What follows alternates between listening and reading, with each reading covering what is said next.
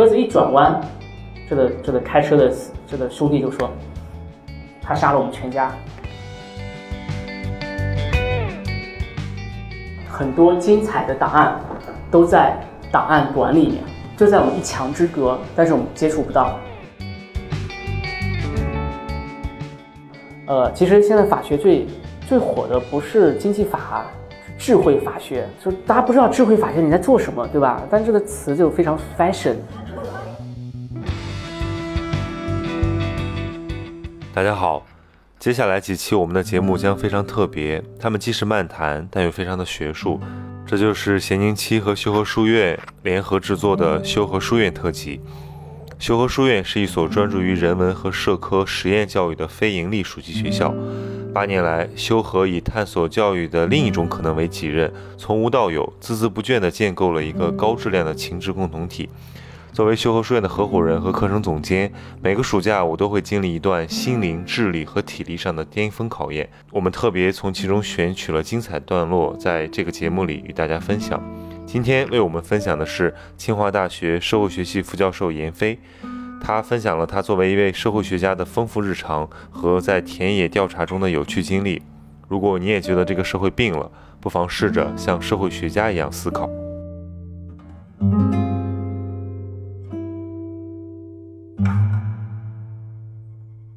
你要是分享一下一个标准意义上的。社会学家，或者说一个可能比较重视实践调研的社会学家，他的日常工作状态是怎么样的？就是你，你其实你刚才包括今天课堂上讲的很多东西，都是在提出了对要走出书斋，要面向现实，甚至是呃，因为我们知道说你面对现实的很多问题，我们不一定要提出解决策略，但是我们至少要去先呃正确的认识它，或者说去平和的、不带有先见的去去走入它。对，所以我觉得您刚才讲的这个非常有启发，就是因为我们现在大家理解的学术，好像都是在学术生产，好像都是在案头工作。那对于我自己来讲的话，我呃一般来讲是假期寒假的假期会去广西做调研，因为那边气候非常好。假呃冬天的时候去广西，夏天的时候会在江浙一带。待着，或者是去北方或河北啊、山东啊、青岛这一些地区会待一待，做一下调研。那基本上是有这两大主要的一个调研的场所。那在日常的除了调研以外的日常的呃这种工作的节奏，早上就是睡到自然醒，稍微做一点事儿，做到中午十二点，然后。吃午饭，下午继续睡午觉。对，就跟陈杰老师那种熬夜写论文构成了鲜明的对比。我发现社会学家很养生。没有，还没讲完，只是讲了下午这一趴。哦。下午写论文，然后呃，下午睡一觉，起来以后继续写。啊，差不多十一点以后，我会继续进入到呃写作的一种状态，而且这段时间是特别好，会一直做到两点。对，然后周而复始。呃，如果是在呃教学和上班的这个周期里面，会大量的时间都在做行政。呃，钱莲老师最大的焦虑，他不是做行政，他是觉得行政会耽误到他的学术论文。我们现在都是很多很多大学，清华大学和北大很多所有的国内的大学都是非升即走制度，啊，不发表就出局。呃，我自己比较运气，我自己比较运气，因为我定量也行，我定性也也都可以。所以在定量的在写写呃学术论文的早期，我在博士后阶段基本上就积累了六到七篇、六到八篇的学术论文，然后慢慢的在后面两三年时间慢慢的发表，然后在在都是定量的，都是定量的论文。我记得周雪光老师，就是斯坦福大学社会学系的周雪光老师，他在他没有自传，但他在几本书的序言里面是这样说的，说他自己早期。也是以定量论文为主，最早期，然后发了很多定量的论文，而且发的学术杂志都非常好。然后完了以后，慢慢的转向对于中国国家治理的制度逻辑，做很深度的田野的调查，写大量的中文的文章，定性的、质性的、档案研究的、历史分析的、比较历史分析的这样的学术研究作品，现在越做的越来越深。呃，我自己感觉我的路径或者是我的套路。和周老师非常的接近，非常接近，也是先以定量的满足学术圈的生存，我先活下来，我先活下来，活下来以后，我再活得更加的自由，这样一种状态，否则真的压力会非常大。刚才杨老师讲，你讲这个先活下来，然后再做，呃，更多自己更自由的这个研究，呃，但我觉得这里面可能还有一个跟跟范式有关系的问题，就是现在的这个，呃，定量的这个范式对社会科学整个的，呃，也不能说统治吧，或者说很强势的这么一种，尤其在比如在美国的社会科学，很难有这个，呃，非常一开始就你不做完全不做定量就能活下来的这个空间。那这个方面，如果比如说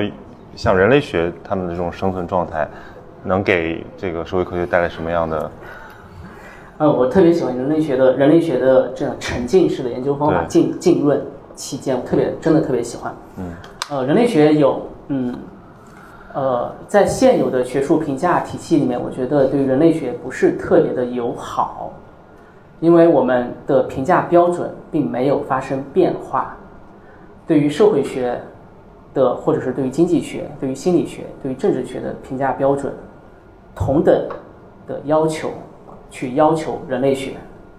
那这样子的话，人类学其实就相对来讲非常的吃亏，因为他们需要更长的时间去做这样的田野的观察，更长的周期去撰写一篇论文，更长的评审周期。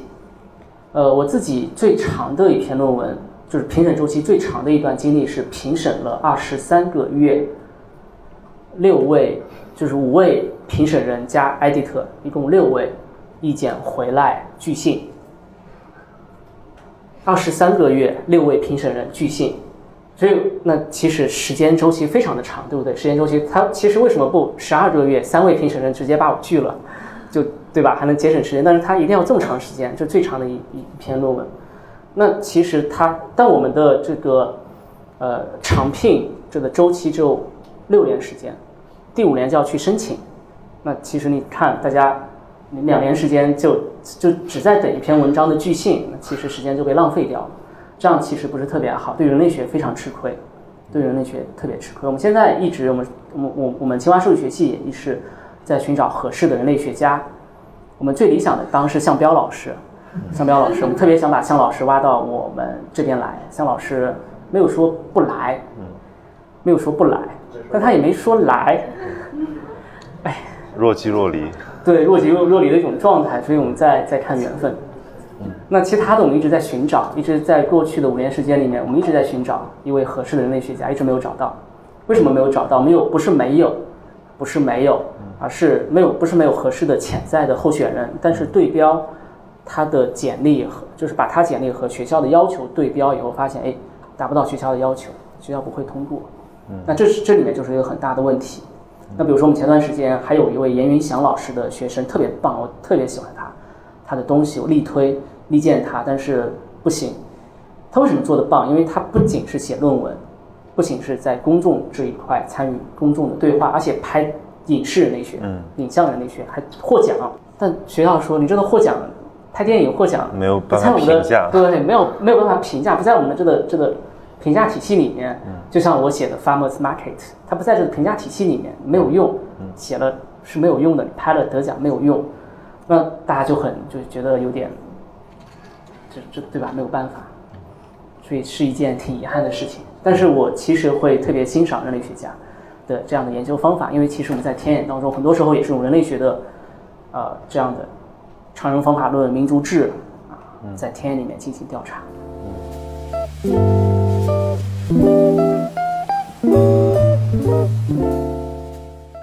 在我看来，社会学还保留着社会科学研究中最有意思的一个风格，就是与这种社会实践的互动。也就是说，我们通过田野进入到一个现场去，跟他们对话、观察、记录，同时去反思这种情景。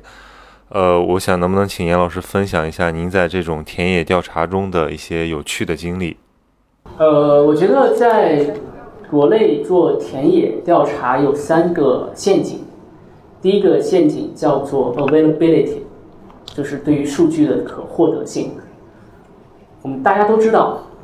特别是做历史研究的，大家都知道很多精彩的档案都在档案馆里面。就在我们一墙之隔，但是我们接触不到，接触不到，或者很多被访的对象就在我的面前，我们没有办法去和他做访谈。他就在我的面前，我真的很想和他做访谈，但是我没有办法。为什么？因为这个政府、地方政府官员在在我的边上，他把我的行程都安排的非常的满，直接这一站做什么，下一站做什么，这个这个被访者在前面汇报，汇报完了以后就，对他对他就过去。我真的很想停下来和他慢慢的交流，但没有办法，这样一种状态。呃，学生时代还行，现在不太、不太、不太、不太做不到。清华是一个，就像我今天中午说的，清华是一个很好的平台，可以让我们呃接触到很多别人接触不到的一些数据，看到一些人做访谈，同时也是对我们做的研究做一个学术研究做一个保护，做保护。我还有一位特别好的朋友是历呃是 Stanford 历史系的日本人。中文说的不是这么的平田康之啊，对对对，Koji 平田平田君，平田桑平田平田桑平田君，他娶了一个这个东北老婆，对，呃，他长得是中国人的脸，中文不是特别好，后来去马呃去鞍山东北的鞍山做鞍山的调研，第一天还好，第二天发现哎这小子不会中文讲的不好，你到底什么地方人？日本人。要抓起来，抓起来以后找了，最后找了日本大使馆才把他救出来，再也不允许他，就是进入到鞍山这样的一种状态。所以 availability 真的是我们做研究做田野的第一大问题，很多时候没有办法获得。第二项就是 accessibility，就是能不能接触到这些材料。第三项就是 credibility，就是它的信度和效度如何，在广西的小县城里面。这是我的一个非常非常重要的田野的调查场所，这是我人生的一个，就是呃，怎么说呢？我的 dream project，这是我人生特别想做的一个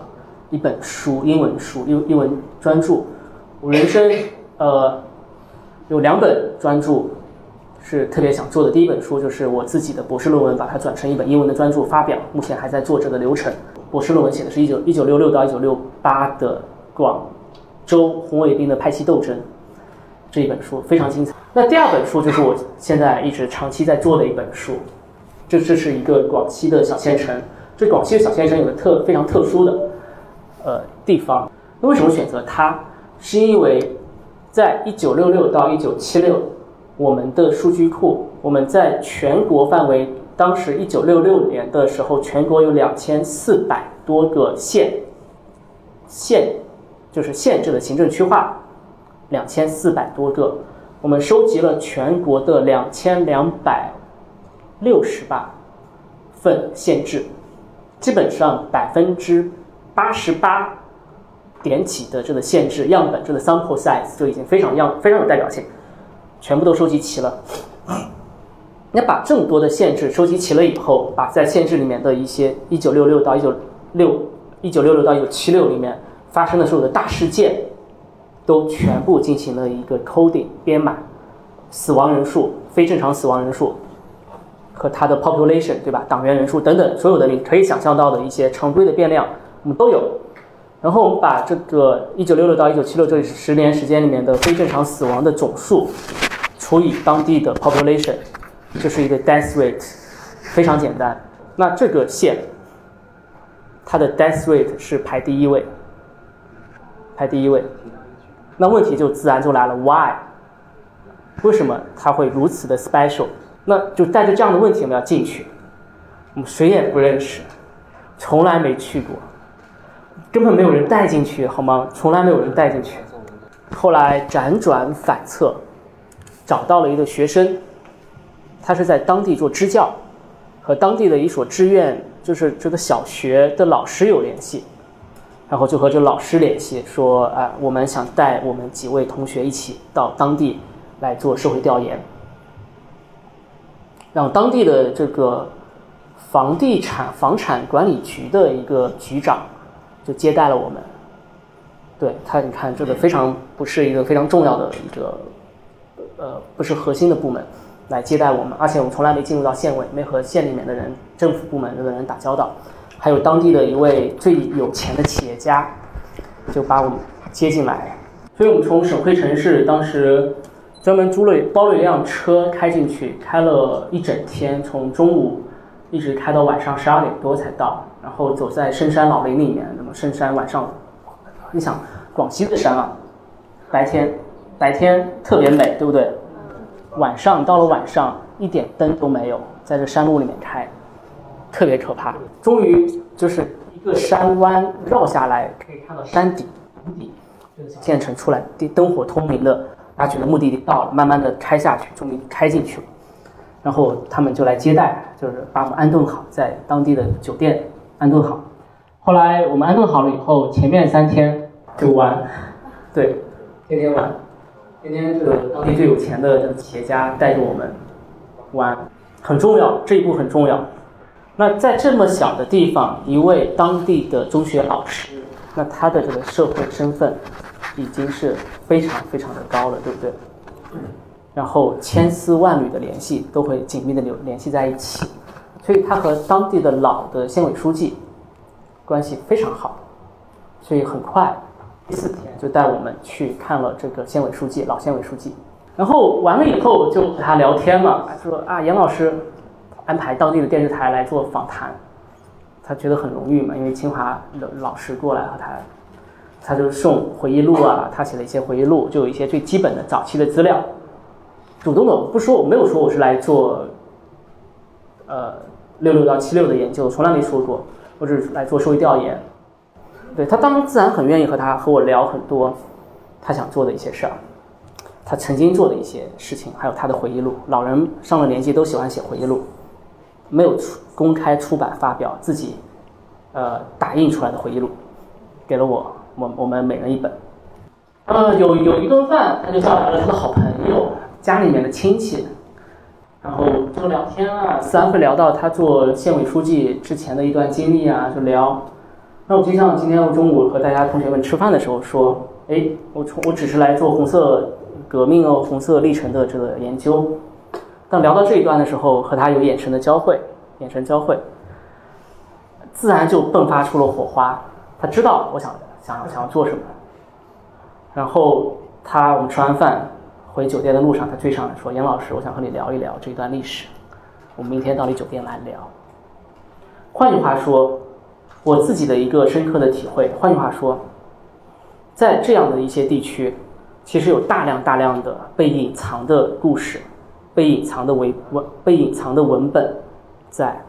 James Scott 所隐藏的文本，被隐藏的文本在里面。他们一直在等待一个契机，等待人类学家。社会学家或社会科学家进去，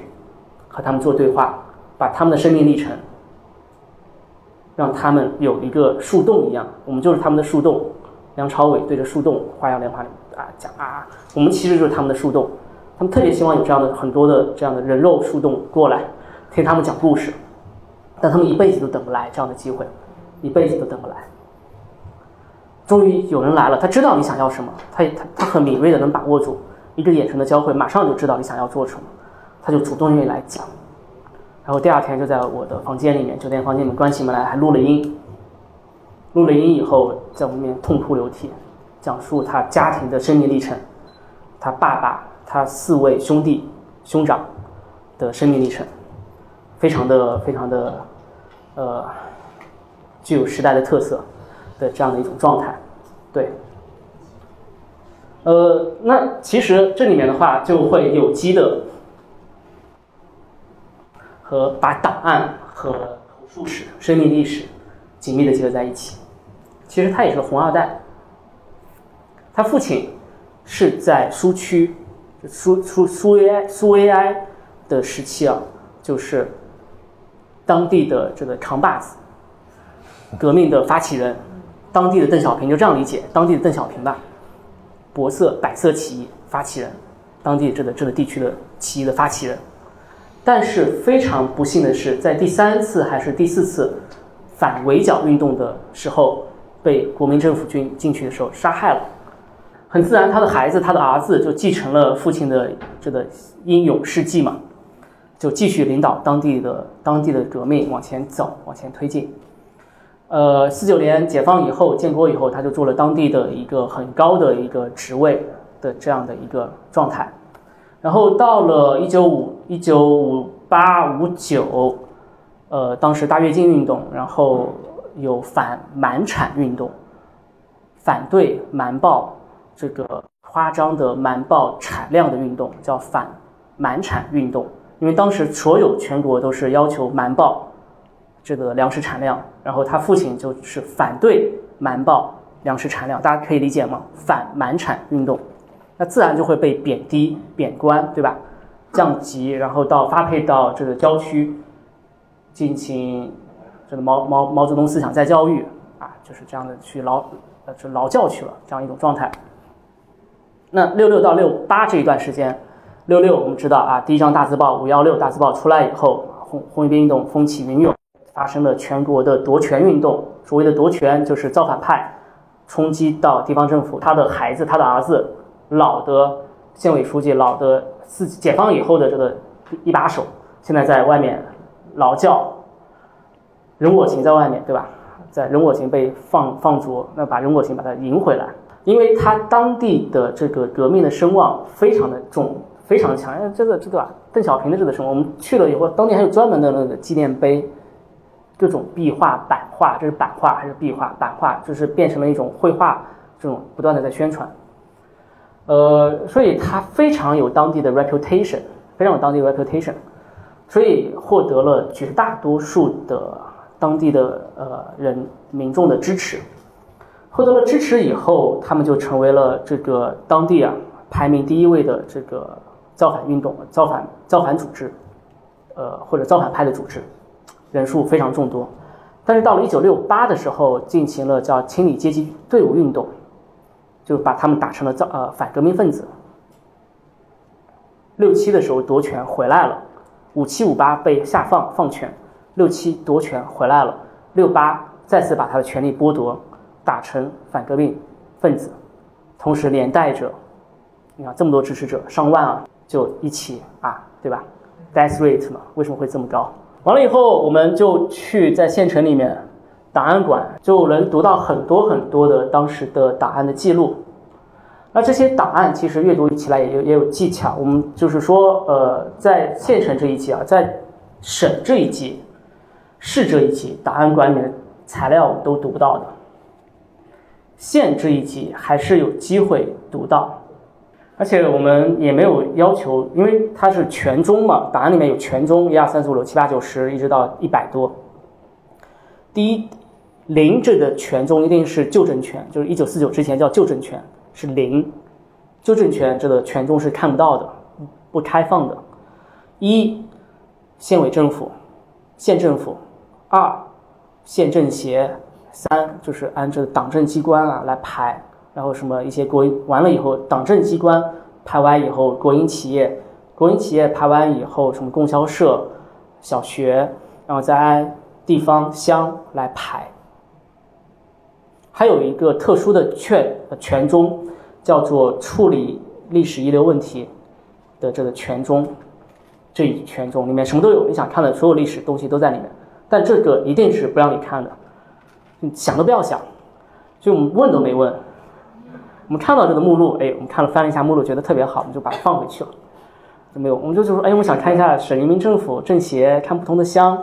的一些档案，那这个可以看。全中只是目录，目录就这么厚啊，然后再根据里面的目录再调档案。它全中只是放在一个非常小的小书架上面，一到一百多全中，每一本全中都有一个目录。在目录里面调档案，他在上楼，或者到到这个楼里面，对，这是一个小楼档案馆，小楼里面再去找档案，再调档案。就是我们运气还比较好，你可以看到这里的全中，市省这一级国家档案馆里面这个全中都不会让你看到的，对，全中我们都能见到这个目录，所以我们只是看一下啊，县县委政府不同的供销社、棉呃棉花厂、制呃制造厂他们的事情。啊，他们觉得这些没有问题嘛？但所有的这些制造厂，或者是棉花厂，或者什么乡，他们的档案都是一九四九，一直到现在，所有都能见，所有的所有所有所有都能见到。那你翻这个县人民政府的档案，就可以看到很多政府的决议啊，政府的会议纪要、决议。那你看一九六六到一九七六，很多的政府纪要，我们就找到了这一位他的父亲，这个判刑的这一份决议书原件。对这一段非常刻骨铭心，而且现到现在我们都有联系，会持续的往后面做。我的人生目标是把这一本书把它写出来，呃，功德无量的一本一本非常好的一本书。而且我的人生想法是说，把这一部分的历史像罗威廉写《红雨》一样，七世纪的暴力历史，我想把这个这这一个小县城的暴力历史写写清楚。说，哎，这段时间暴力是怎么样去产生的？为什么？什么样的因素原因会产生如此大的暴力？那我现在是比较倾向于是说，用这个 revolution 呃 revolutionary legacy 这个呃这叫什么？革命的一种遗产，或者是一种这种会 frame 这个这这一项研这前半段，后半段就写今天暴力生发以后会对今天会产生一个什么样的长时段的影响？那这段故事其实并没有完，他们其实是一家子，他们其实是一家通婚的一家。当时他是县革命革县委书记，叫革委会主任嘛，当时叫革委会县委书记。然后这是呃，所以我们就全家就和他们一起吃饭，还有兄弟姐妹一起吃饭。老伯伯八十多了，呃，我们坐他兄弟的车一起，然后把这个老伯伯送回家，吃完饭送回家。然后送他上楼，然后坐着车，车小县城嘛，送我们回酒店。车子一转弯，这个这个开车的这个兄弟就说：“他杀了我们全家，他在这这段时间里面杀了我们全家，所以血海深仇。那现在可以一起坐下来吃鸡。然后表面上吃鸡哦，一转弯马上就和你讲，我是一个外人哦，马上就和我讲。”这个事情说明他们都记得，记忆并没有消散，很有很有意思，非常有意思。我觉得这些事情是你只有去到田野当中去，才可以触碰，才可以感触到的这样的东西。其实这里面有一个非常经典的社会学的问题在田野当中：我们到底是应该同感共情，还是保持一种价值的中立？保持我们作为社会学的价值的中立，同感共情还是价值中立？而且怎么样去正确的对待自己的身份？其实自己的身份是一个很重要的问题。当然，你可以说是一个精英学者的身份来做这样的一个村民的访谈。那甚至我们可以看到，哎，白人学者写黑人历史，那他是不是会把自己的种族的身份带进去？其实有很多这样这样的学者学这样的学者有这样的一种一种一种状态。那我其实到现在我对这个答案哦，我一直我也在寻找。到底是同感共情还是保持中立？那我在实际的过程当中，我会一开始保持中立，呃，保持一个严肃的、呃比较认真的一个学者的身份，呃，然后慢慢的进入到他的世界，然后同时也会敞开我的心扉。对，就是但这个过程真的不太好把握，因为我到现在都没有一个明确的答案。我在课上也和很多同学每年都会讨论同感共情还是。说要价值中立这个问题到现在我都没有一个明确的答案。那这是一段非常非常记忆深、非常记忆深的一段呃学术的经历，呃，印象非常深，印象非常深。所以期待可以继续往前推。那整体来讲的话，呃呃，有一些比较好的方法，一些比较好的技巧，可以在田野当中用，比如说呃，吃饭喝酒应酬，对吧？送旺旺大礼包，其实还有比送旺旺大礼包更有用的，呃，一些呃，比如说送锦旗啊，送锦旗非常有用，送锦旗非常有用，锦旗超有用，淘宝一百一百多定做一个送进去啊，老有面子，特别好，特别好的一段经历，也希望和同学们做这样的分享。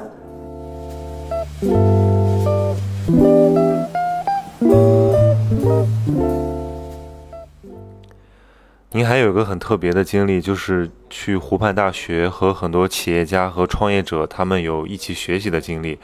呃，不知道为什么你想参加这个项目，然后在这里面你会感受到这个企业家和一些商业的这种从业者他们对于这个社会的一些观察思考，给你自己带来什么启发吗？呃，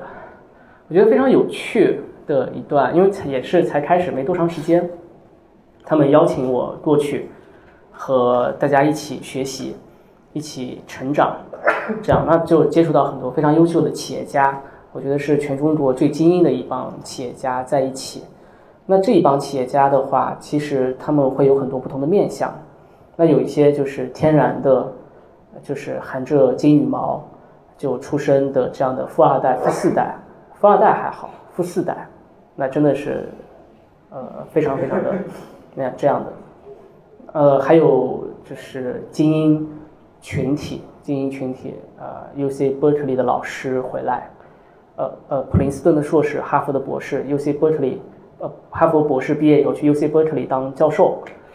辞职创业回来做创业，那非常精英。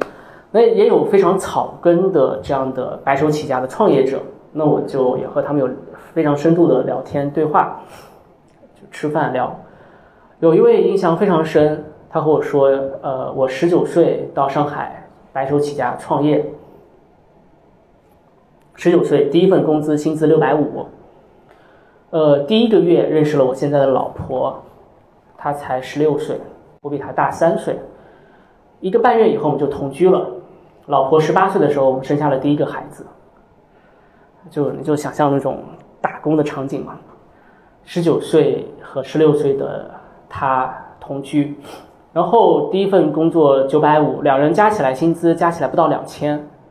街边上吃麻辣烫，没有办法去点肉，只能点菜。然后就白手起家，慢慢的去打拼。后来慢慢的觉得，他觉得哎不可以这样对不起老婆，我要让她过上幸福的日子，非常朴素，所以他就做了很多的呃兼职，保安。摆摊、小贩，发现哎，兼职收入比正职工作还多。后来完了以后，淘宝起来了，他去淘宝卖 A 货，货会发现哎，赚的更多了。卖 A 货以后，他就进入到门门市店、门店，盘下了一块门店，然后做劳动仲裁、劳动中介，很赚钱，吃了上家吃下家，对吧？劳动中介非常赚钱。劳动中介完了以后，互联网起来了这一波，开了公司，马上收入啊，月收入，之前门店的时候是几万，互联网的形式做劳动中介以后几十万，每月几十万，第一月工资只有九百，只有六百五啊，每月几十万，马上他就飘了，他说我就飘了，飘了，买跑车，然后。生生命当中会有很多不同的诱惑，因为他觉得自己往上走了，他自己到了另外的 level，他老婆还在原来的 level，有不同的，对吧？然后老婆就说要离婚，他就说，哎，他就有有有一周时间，天天开着他的跑车，海边上喝一箱啤酒。呃，完了以后，他这一周想明白了，说，哎，说老婆，我我们要重新开始，我重新开始回到事业上，所以现在做的非常好，非常成功。呃，并且他非常的，他非常勤奋，每天八点到晚上十一点，以身作则，没有周末，全年无休。我说你应该多花时间陪陪太太和孩子，他说他会，周末有的时候会抽半天时间。我说半天时间可能不太够。这这样的一个白手起家的这样的一个面相，那还有就是超级文和友这样的创始人，呃，老爸三岁的时候就逝世了，然后从小吃卤水长大，街边的卤水，有非常多的想法，非常非常多的奇妙的想法，所以所以可以在一个现代化的商城里面重新复刻八十年代的回忆，把这样的一些场景把它回忆复复刻出来，然后想在每一座城市都放一个超级文和友这样类似的。现在已经广州、深圳第三家，深圳马上要上来了。它打破了一个传统的定义，我们现代化的 shopping mall 第一层一定是海外的国际大品牌、奢侈品牌和 Starbucks，第二层是本土的品牌、大的品牌，第三层、第四层才是没有人想要的品牌，第五层是餐饮，就是就是所有的城市千篇一律的这个 shopping mall 的模式，打破了这种模式，说我们在第一层。就可以放本土的美食，而且一到五层都是这样打破了这样的一种模式，这点我很佩服他。当里面也会商业利益也会在里面进行一个柔和，但他还是有自己的初心在。呃，我自己的最大体会啊，就传统的认知是说，呃，知知识知识分子或者学者瞧不起企业家，企业家也瞧不起知识分子，两者互相瞧不起。那瞧不起的时候呢，你就要去对话嘛，建立起这样的一个 bridge，把大家两者搭连在一起。这是最早的一个想法，说，哎，你可以作为一个 bridge，把这个去进行一个嫁接。他去了以后会发现，哎，这些企业家里面有一些是教授啊，比我还厉害。那我就觉得，不仅是一位是教授，好几位教授，还有我们清华三星团的这样的一个好几位清华三星团的。那我觉得，你这个这个就已经不再是可以简单的划分说企业家和知识人这个两者的对立，或者是我们这样的一一个。前提也许是说，会下意识的会把山西煤老板和知识分子进行对立，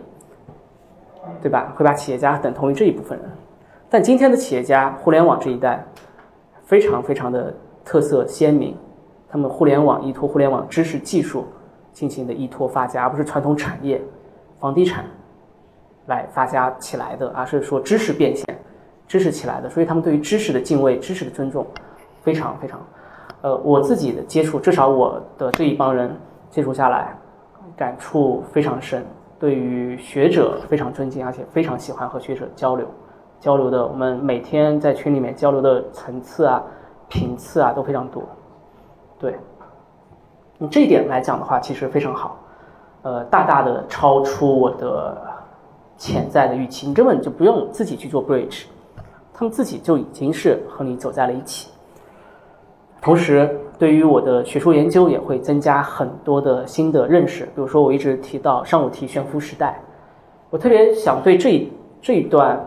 这一类人群，都市新蓝领这一类人群做一个深度的呃研究。那菜市场这一批也是，那正好就有这样的数据库，就有人在做，有两三家是在做这一类人群的服务，手上有大量的数据，所以未来我们会合作。一起利用数据来做一些呃学术的研究，而且还有访谈的对象，可以直接做访谈，可以直接带队做访谈，所以这点就特别棒，不需要跑到广西，跑到，而且不用喝酒，直接在上海大城市里面就可以做，上海、北京大城市就可以。我觉得这个结合是呃一个非期然的结果，啊比较比较好。呃，然后学者也是可以做金融业的一些观察和研究，对于华尔街的研究，对于。呃，股权交易市场的一些研究啊，也是人，特别是人类学家。人类学家不仅仅只是说要到加勒比海、到小县城里面待着，在华尔街里面也是可以做。我知道华师大的薄荷系列里面应该就有一本讲华尔街的书，就是人类学家写的。我觉得挺有意思的一段特别有趣的经历，可以拓展自己学术以外的一个视野。因为你在学术圈里面待的时间长了，会很容易产生一个舒适区，很容易产生一个舒适区。那什么叫舒适区？呃，特别是在清华北大这样的平台，呃，会有很多的就学生们都觉得，哎，你很厉害，你自己也会觉得飘飘然，觉得好像自己真的很厉害，其实并没有。老师们都是打飞的来开会、打开讲话哦，还不是开会讲话，讲完以后就走，一成不变的东西，社会治理啊，社会建设，一成不变，讲完就走。所以从这个舒适区里面走出来，我觉得是对我自己是一个挑战。我想到一个非常有意思的话题啊，就是很久之前我看到一篇文章，大概意思是讲说，这个快手上的呃选题已经让中国的社会学家都不够用了。那意思就是说，其实我们通过一种新的媒介形式，产生了对于我们现实生活中一些角落的新的观察。那这种技术催生的议题，会不会给呃我们的研究者带来一些新的刺激？那比如说杨老师，你平时是怎么获取你的选题的？然后你自己获取这个信息的途径是哪些？你觉得你对这个社会的了解充分吗？或者说你有没有觉得说这个我们也是被技术在区隔着？快手确实会有很大的启发，可以看到多维的面向的中国。呃，但实际上，快手的世界我们是接触不到的，就是它这影像 video 里面的世界，我们只能看，我们接触不到。我们要去接触，他们去谈，要深入到这个地方的基层里面去看、去谈。那很多的一些研究的想法，实际上是在阅读当中会有一些想法，然后进入到基层，进入到田野当中，或者大家交流的时候，会会不断的生发、激发起自己新的想法。所以我会特别鼓励学生们到田野当中去，去去聊、去看、去对话、去记录。你不用带着问题去，你就先谈，记录下来，然后你会在交流的过程当中会发现问题。就像我们做北京菜市场，呃，太阳宫菜市场，我们只是想做一个，就是说去做一个 policy evaluation，看一下一夜空人这个政策是不是真的好。但会慢慢的发现，哎，还这个这个这个他们的孩子的教育问题也会在谈话的过程当中涌现出来，那就是一篇非常精彩的论文，我还在写。最近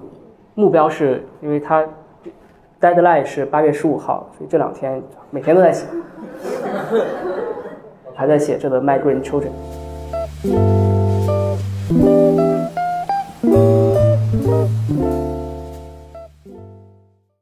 现在很多人关心的一个话题，从学术的角度上上来讲，就是说这个社会学它怎么去完成本土化？因为我们知道社会学它一直都是一个按照西方主流的这种社会的范式去呃规划自己的研究问题的。那么这个东西到了中国来，其实经历了很多的这种嗯排异期，其实我们没有很好的去能够适应到自己本土的一些呃，不管是文化惯习也好，还是说这种。呃，时代快速转化转型带来的一些议题。那么，我想知道这个我们自己的中国社会学研究者对于这些问题有什么回应？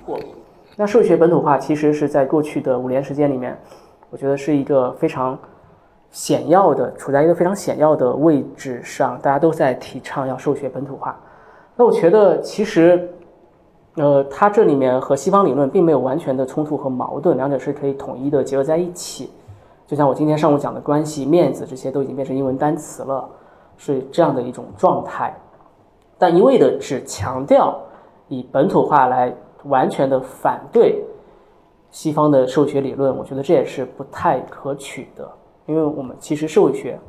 社会学是这个有西方的这样一套脉络来，对吧？有这样一套脉络来，那必然是和严复翻译成群学。群学又在里面进行了很多的一些交流。那我们，呃，数学本土化，其实，在我们在一九二十一九三十年代、一九四十年代，我们其实做的已经非常好。我们老系主任叫潘光旦，他把这个斯宾塞的社会有机体、社会进化论、社会大文主义，把它和优生学紧密的联合在一起，做了这样的优生的学的这样的研究。潘光旦在一九四十年代做的非常好。呃，后来中间有断层，八十年代社会学重新复兴，一直到一直到今天都在探索一个学科交叉融合的一种状态。这条道路未来还会继续，还会持续的往前走，还会持续的往前走。因为我们都希望，不希望，我们都希望不看到这样的一种状态，就是说，我们中国研究 Chinese case，中国的案例，在英文的论文里面，不希望把它们变成一个 special case。为什么美国的研究它就不是 area study，对吧？为什么美国研究不是 area study，中国研究变成 area studies？中国的案例有它的独特性，这点我承认，但是它不应该是一个 special case。所以我们希望未来可以做到这一点，说大家可以在中国的这个社会当中推导出来一些社会逻辑、社会机制、社会层级或社会的理论也是可以用的。所以我觉得这一点是我们未来努力的方向，对，这是要几代学人去不断的努力。我们在社会学领域里面，就是经济学领域里面最好的顶级的杂志已经很多，中国国内的学者都有发，政治学也有发，社会学目前凤毛麟角，只有浙大有一位老师发了一篇，对，孙燕飞老师发了一篇，其他就凤毛麟角，凤毛麟角。谈到西方的问题，刚才杨老师也说，你自己在西方求学的经历时感受到的这些，呃，算是刻板印象吧。所以我们会比较好奇，就是西方学界对于中国社会的研究是否存在一些这种根本上的，也就是说先天视角上的这种偏见，或者说我们讲的这种呃刻板印象。呃，我觉得是的，我觉得是。Bios 到当时毕。啊，没有办法避免。但是最主要的，我觉得最痛心的一点是有视角上的局限性，他们会不太接地气。那这样不接地气，也是我在海外留学这么长时间里面一个最大的感触。不接地气，不接地气的话，就像我们前面这位，呃，就是同学讲的，对吧？呃，嗯，在快手上面，上面在快手上面，呃，你只能和他看到是他被包装出来的一个形象，但是倘若你可以和他一起开车，一起陪同走这一段运输的路，那你这个故事会丰非常丰满。但是海外的学者没有办法做到，没有办法做到，他们有些时候甚至只能聘请。呃，国内的学生做他们的助研，去获取这些一手的访谈资料，或者他们自己可以过来，但是因为语言上的一些隔阂，不会讲这样的语言，那他或者讲的不是特别流利，那他就会有这样的隔阂，在没有办法获取第一手的资料，而且他每每次来就是很短的时间，一一个月、两个月、三个月最多了，没有办法获取第一手，所以所以我一直觉得，呃，这一点是比较遗憾的，然后只能大量的用一些数据。啊，去寻找工具变量来去进行统计学意义上的验证，这一点是有点有点遗憾，有点遗憾。然后他们做出来的很多和真实世界、真实世界、现实世界里面的这个现象，大家一看就觉得，哎，不是这样子的。我们大家都能了解，哎，真实的世界，中国的现现中国的现状不是这样，但是你把它描绘成这样，那说明你是其实是有的一个偏差在。对，我觉得这一点其实是需要中国学者在不断的在帮在里面做一个嫁接，帮助他们来纠正。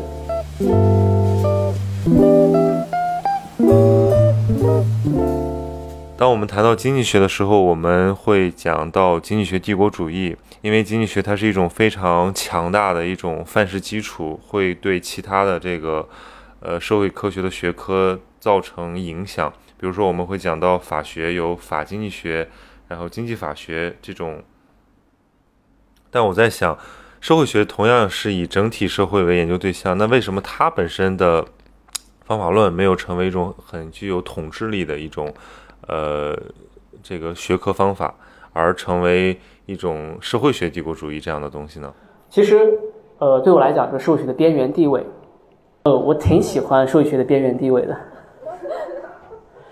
呃，不受重视其实也挺好的，它可以肆意的、任意的生长。呃，清华社会学系在清华的一栋小楼就是比较边缘，不在核心的中心的地方，那就大家会比较忽视它，忽视它就很相就就非常自由啊，我们就非常自由，就这点比较好。那经济学的帝国主义啊，确实在范式革命里面，经济学是起家的，我们有非常复杂的量化研究方法。